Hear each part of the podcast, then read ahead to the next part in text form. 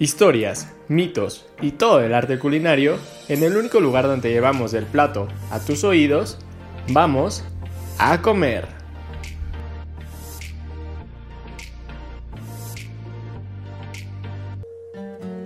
Hola, bienvenidos a nuestro primer podcast de A Comer. Y pues porque nos gusta la comida, hablaremos de comida. Eh, en donde develaremos la historia y misterios detrás del arte culinario. Y pues el día de hoy está conmigo Ali Garduño. Eh, ¿Cómo estás hoy, Ali? Muy bien, gracias. La verdad, muy emocionada porque, como bien lo dijiste, nos gusta mucho comer y pues está padre que la, o sea, poder ocupar estos espacios pues para dar como ciertos datos o ciertas cosas de la comida y obviamente pues que esto ayude a que la gente los conozca y los pruebe, ¿no? Porque pues cuánta gente no se anima a probar ciertas cosas, por ejemplo, yo a veces soy de esas personas que tal vez no, no se no se atreven a comer todo, pero ahora por este podcast pues ya podré conocer más cosas. Pues sí, eso sí. Y a ver, o sea, tomando en cuenta la, la, fecha en la que estamos, que pues es 27 de octubre, acercándonos al Día de Muertos, pues no sé, siento que las ofrendas en México es algo como muy importante para, para la sociedad mexicana, ¿no? Eh, y pues obviamente la comida que se pone en ellas, que pues tiene muchas representaciones, ¿no? Eh, por ejemplo, pues digo, la idea principal de poner comida es que cuando nuestros seres queridos eh, vienen, se acercan a las ofrendas, puedan consumir estos alimentos que les gustaban tanto en vida. Eh, ya sea como agua para poder ir hidratarse eh, por el trayecto, eh, el pan de muerto, sal, o a lo mejor muchos platillos con los que les gustaba comer durante su tiempo en vida. ¿Tú, tú tienes alguno en especial, Ali? De o sea, con lo que dices, pues sí, o creo que es una de las tradiciones más bonitas porque, digo, a pesar de que pues ya pues, las personas no están con nosotros, creo que una manera como de honrarlos y algo que a todos nos gusta pues es comer. Entonces, pues creo que es una muy muy buena tradición y sí, creo que uno de los, como ya igual lo medio comentaste, uno de los platillos que siento que es como el mayor que de la temporada, pues es el pan de muerto, ¿no? Que es como la señal más importante de que se acerca este día y pues em, em, de este producto, por ejemplo, dice, eh, de acuerdo con el eh, Instituto Nacional de Antropología e Historia, que su origen es colonial, aunque tiene raíces prehispánicas. Eh, pues como sabemos, es un pan que es redondo, tiene como si fueran huesitos en los lados y una bolita en el centro que es, representa un cráneo. Y pues también hace referencia a, las a los cuatro puntos cardinales que se atribuyen a los dioses Quetzalcoatl, Tlaloc, Xipetuque y Tetzatlipoc. ¿No? O sea, creo que, o sea, no solo como comerte las cosas, sino saber de dónde vienen. O sea, creo que es algo muy importante, ¿no? Sí, sí, tienes como toda la razón en eso. O sea, aparte de que se buscaba como representar en el pan de muerto a los antiguos dioses mexicas, eh, también eh, sé que como pues el pan en la cultura cristiana se representa como el cuerpo de Cristo, ¿no? Entonces pues también como pues como que se representan ambas partes de la cultura mexicana dentro del pan muerto. También algo como muy tradicional pues es la calabaza, eh, no sé, la calabaza al menos por Estados Unidos y Halloween ya ves que se tomaba como para adornar y así, pero en México es muy común poner en la ofrenda un dulce de calabaza, también conocido como en otras regiones del país como calabaza en tacha, eh, el cual es como postre de fruta caramelizada y pues consiste como en cocer la calabaza con ingredientes como el piloncillo y la canela para hacer una miel que acompaña pues a los trozos dulces. No sé si alguna vez lo has probado, pero pues es muy rico su sabor. Eh, pues como queda la calabaza seca y pues como que el caldito de la mielecita, pues la verdad también es muy, muy rico. ¿Tú tienes algún otro platillo como representativo de las ofrendas? Y de hecho, bueno, el que dices, la verdad no lo he probado, la verdad no soy muy fan como tal de la calabaza, pero creo que nunca es tarde para probarlo, ¿no? Igual, bueno, yo soy fan de las cosas dulces y hay otro dulce que es el dulce del tejocote, que pues es una fruta de origen mexicano y que es como muy utilizada en esta época para cocinar, ¿no? Igual, si mal no recuerdo, también se ponen las piñatas, ¿no? De, de cuando hay... Ah, ¿cómo se llama? Posadas, ¿no? Posadas, eso, sí, ándale. Y pues esta, este dulce de tejocote se cocina en agua con azúcar y canela y se deja hervir hasta que la fruta quede como suavecita. Y pues los demás ingredientes generan una tipo miel. Y bueno, por si alguien tiene duda, el origen es náhuatl y se dice te texocotl. Sí, mal no se pronuncia. Ya, tengo que aprenderme a pronunciar este tipo de cosas. Pero no sé, siento que, que como dirían pues, o sea, digo, yo sé que ahorita solo hemos dicho dulces, pero hay para todos los gustos en las ofrendas, ¿no? y ese, o sea, pues hay, o sea, literal, pues la idea es como representar los gustos de, de todas las personas, o sea, de tu ser querido, no sé si le gustaban los tacos, le ponías tacos, si le gustaban, no sé, el pozole, la barbacoa o lo que sea, o sea, pero en general sé que lo dulce se pone por, por los niños, que pues le gustan los dulces, ¿no? También he conocido en distintos lugares que pues le ponen como, pues literal dulces o fruta, y pues como para que coman y, así, ¿no? Eh, también algo muy característico de las ofrendas pues son las bebidas, parte de la comida, eh, pues obviamente dependiendo de los gustos de la persona, pero algo muy común en las ofrendas tradicionales pues era el pulque, el aguardiente, y tequila, o sea que pues son como bebidas tradicionales mexicanas.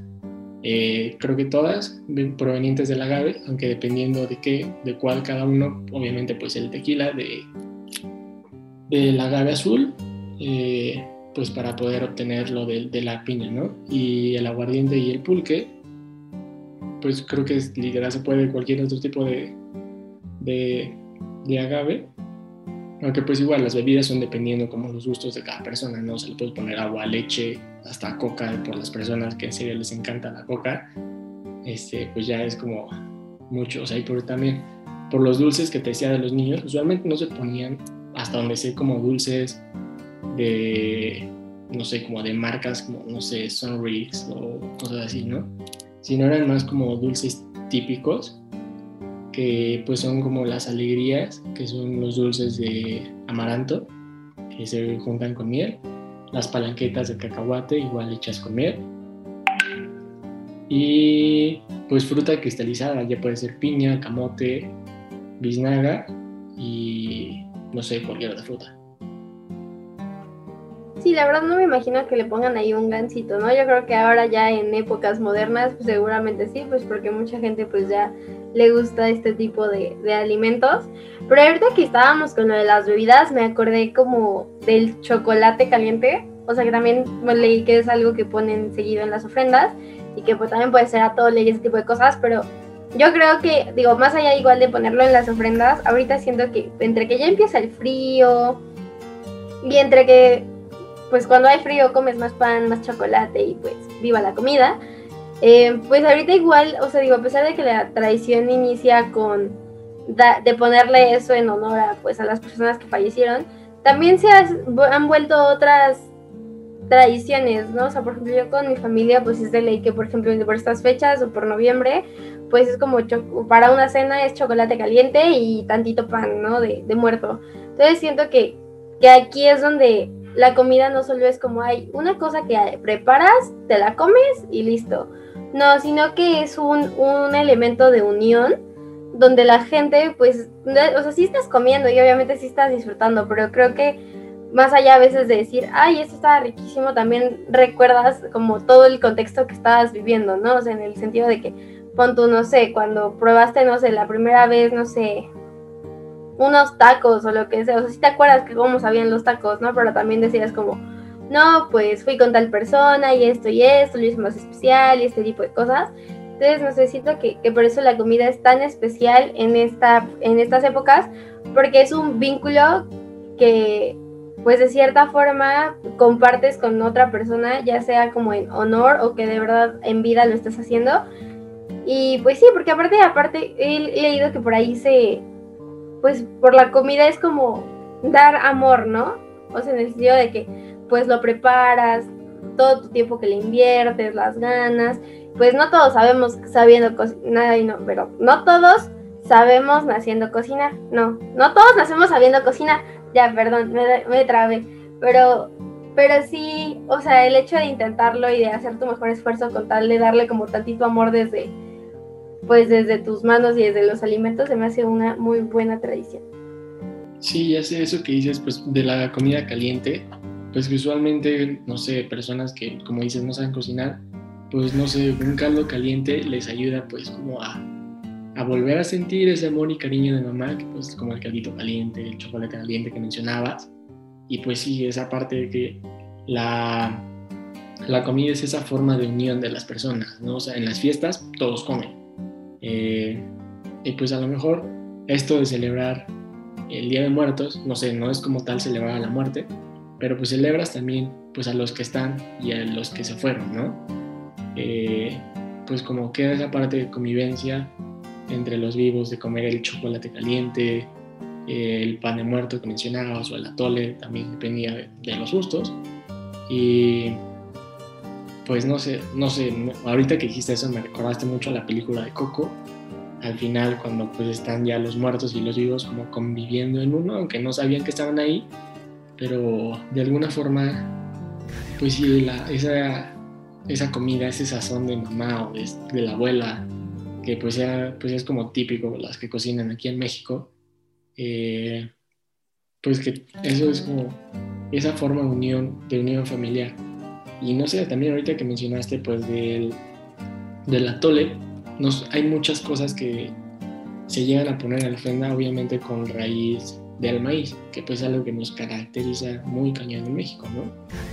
Eh, pues sí, el atole viene del maíz, los tamales, las tortillas, y pues sí, digo, es un importante símbolo en la cultura del país, eh, y pues mucha gente, muchas personas pues lo, lo, disfrutan en vida, ¿no?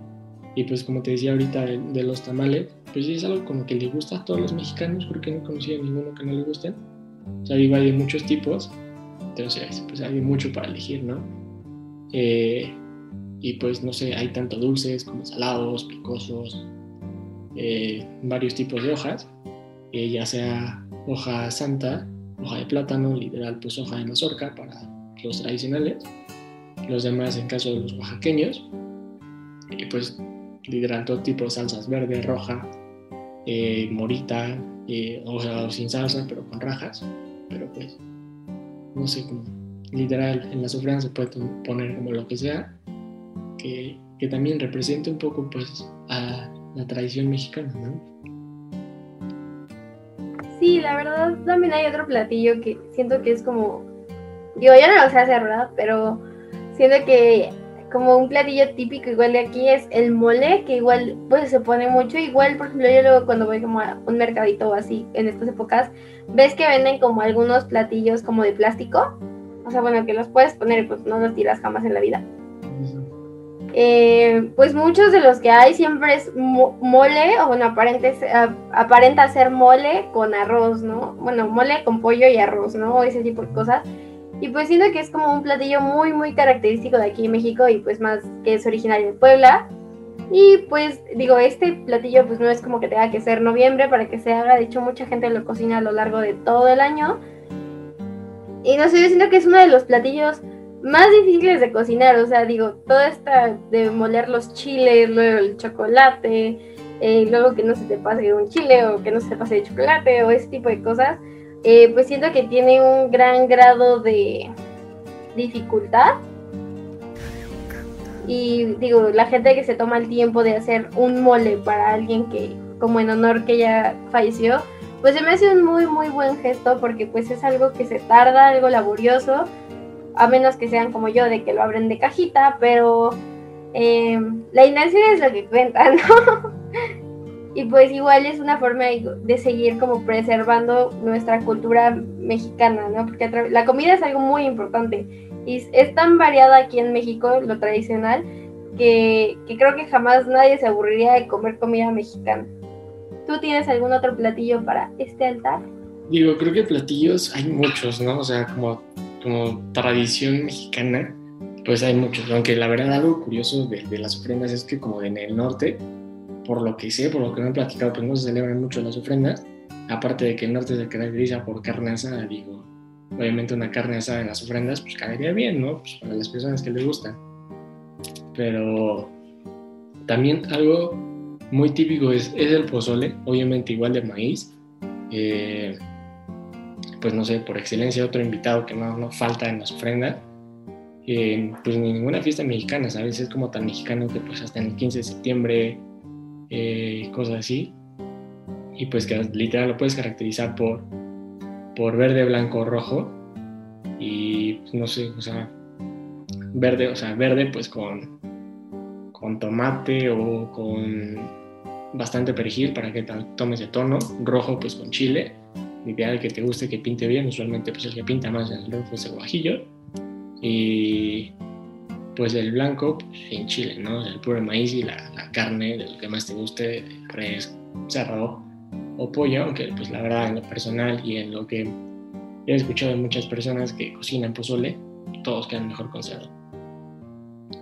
Y pues no sé, ese maíz pozolero, no sé, México tiene muchos tipos de maíz, más de, no sé, dos mil tipos de maíz, demasiados, la verdad no sabría decir, pero el que se para el pozole es el cacahuacintle, eh, que pues, no sé, más conocido como maíz pozolero, este, pues es ese maíz enorme en grano, y pues no sé, también se le puede poner, o sea, ya, el modo de preparación se le ponen pues diversas especias, depende de la receta de cada quien, aunque no sé, supongo que cada quien tiene sus, sus secretos para preparar el pozole, ¿no?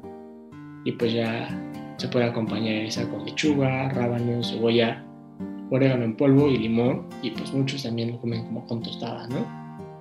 Y, y un, poquito de chile aparte del que ya llega a tener, o para que pique. El famoso chile para que pique, ¿no? sí, así, la verdad, hay tantas cosas que hacer de comidas mexicanas para la ofrenda, para la comida, para lo que quieras. O sea, hay una, un sinfín de platillos que puedes hacer y todos, no sé, igual ahorita que dijiste como de todas las recetas y así, como que hay ciertas personas que cuidan sus recetas como oro puro y que incluso hay algunas que dicen como, no, me voy a llevar mi receta a la tumba o, o se le voy a enseñar nada más a mi hijo, ¿no? O algo así, ¿no? O ese tipo de secretas sagradas que también es mucho de la cultura mexicana, ¿no? Entonces yo creo que, no sé, ahora que lo pienso, o sea, si mucha gente, eh, pues ya es, ya como, pues justo, había esa tradición de estar compartiendo recetas, de estar compartiendo tips y ese tipo de cosas, y no sé, punto, de una abuelita, ¿no? Que tal vez le compartió el secreto a todos sus hijos, pero esa abuelita tal vez ya no está aquí ahorita con nosotros, pero ya pasó uno de sus mayores secretos, ¿no? Que para muchas abuelitas la cocina es pues es lo, lo más, es algo fundamental en sus vidas y algo que disfrutaban muchísimo, ¿no? Y ahorita igual se me vino a la mente, digo, no, ya no es tanto de receta, bueno, sí necesito una receta, pero no creo que mucha gente lo vea en su casa, pero son las calaveritas de azúcar, la verdad yo nunca me las he comido ni nada por el estilo, pero siento, porque están muy bonitas, ¿no? Y, siento que, no sé, no deberían comerse, pero bueno, eh, por ejemplo también son conocidas como dulces de alfeñique, y bueno, se llaman así por su preparación con azúcar glass, agua caliente, limón grenetina, y grenetina. Y pues por el Día de Muertos, pues como bien dice su nombre, pues se moldea en calaveras o incluso en ataúdes. Y pues son para adornar básicamente, porque pues, creo que nadie se las come.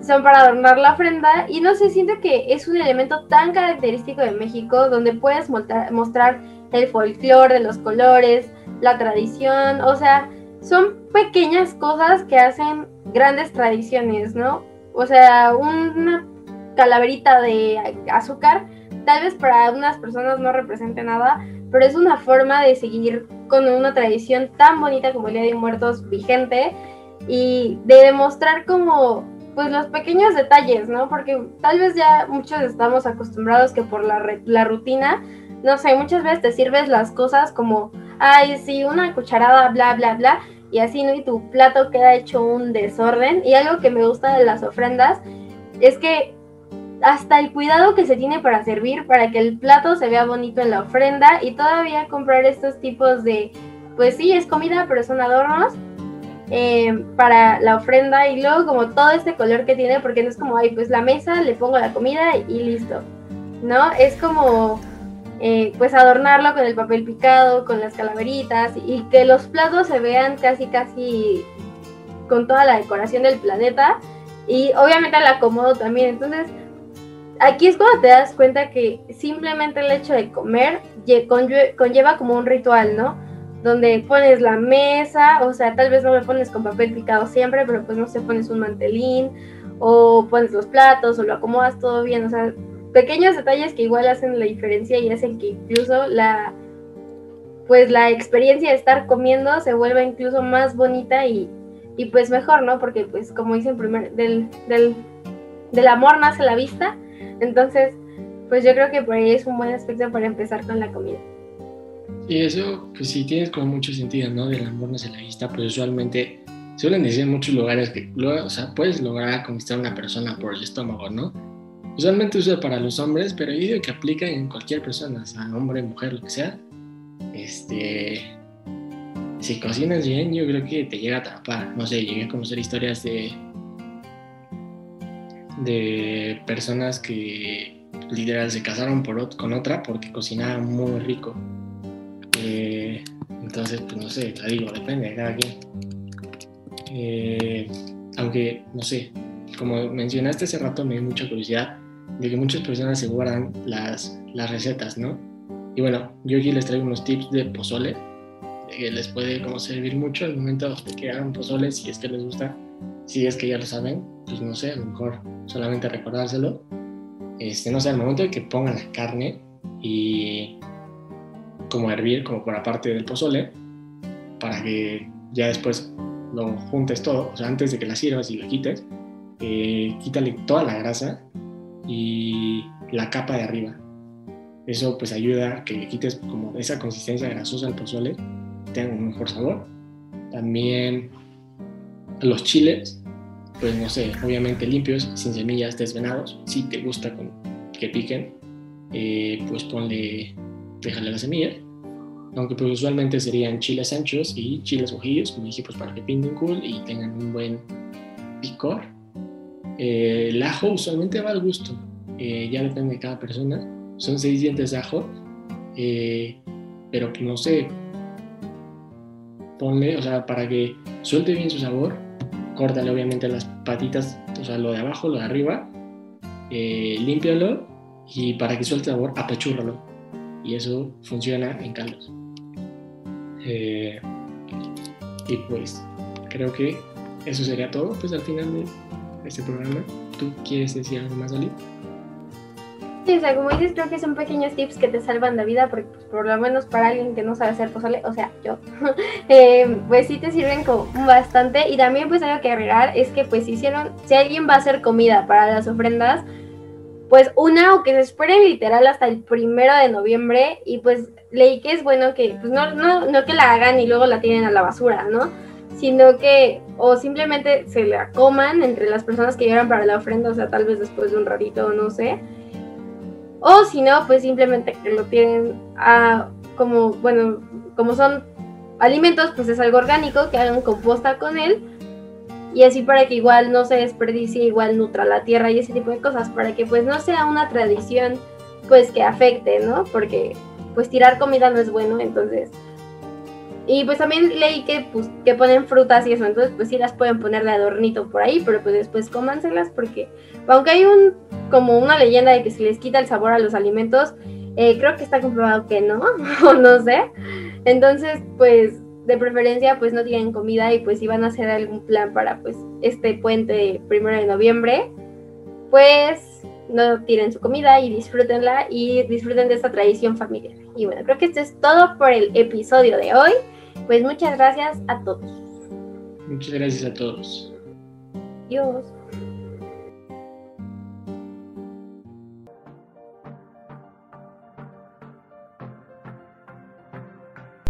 Es hora de levantar la mesa. Si quieres conocer más sobre el origen del sazón y el sabor, no te pierdas el siguiente llamado a comer, todos los jueves a las 6 de la tarde.